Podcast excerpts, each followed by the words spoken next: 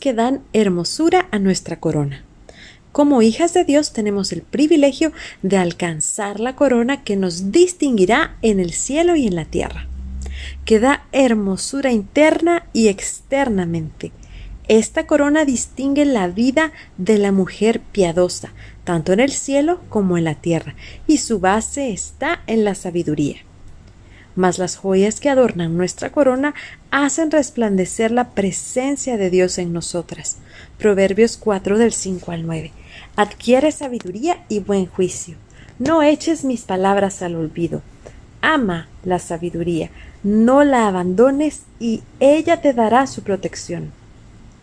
Antes que cualquier otra cosa, adquiere sabiduría y buen juicio. Ámala y te enaltecerá abrázala y te honrará. Te obsequiará con la más bella guirnalda y te coronará con ella. Estos versículos nos dan la clave para adornar nuestra corona con las joyas únicas que superan cualquier valor terrenal, que destacará la hermosura de la mujer piadosa, que ha decidido vivir como hija del Rey de Reyes. Adquirir sabiduría y buen juicio. La sabiduría es la que nos capacita para tomar las decisiones correctas y la da nuestro amado Señor, pues es parte de su naturaleza. Esto traerá un buen juicio, el cual está basado en el conocimiento que adquirimos en la palabra de Dios.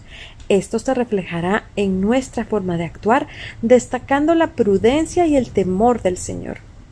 El que adquiere cordura, a sí mismo se ama y el que retiene el discernimiento prospera. Proverbios 19, 8. Ámala y te enaltecerá. Amar la sabiduría nos libra de todo engaño que nos incline a pecar.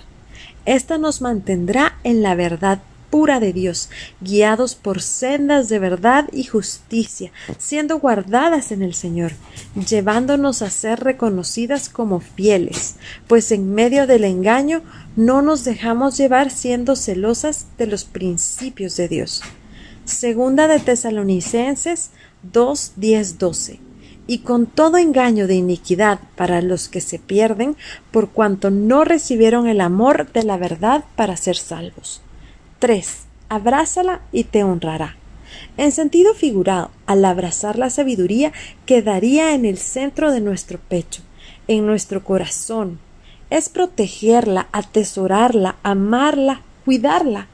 Esto tiene una retribución muy grande, y es que nos honrará al caminar en el precio por el cual hemos sido compradas, el cual es incalculable. Es tan valiosa esta joya y única porque nos da sentido de pertenencia e identifica con Cristo nuestro Salvador, alcanzando a nuestra descendencia. Primera de Samuel 2.30. Por tanto Jehová, el Dios de Israel, dice, Yo había dicho que tu casa y la casa de tu padre andarían delante de mí perpetuamente. Mas ahora, ha dicho Jehová, nunca yo tal haga. Porque yo honraré a los que me honran, y los que me desprecian serán tenidos en poco. Cada una de estas joyas no solo son adorno, se convierte en la esencia misma de una conducta íntegra, agradable y perfecta a los ojos de Dios la que dará distinción y honor ante aquel que nos ha llamado con un propósito.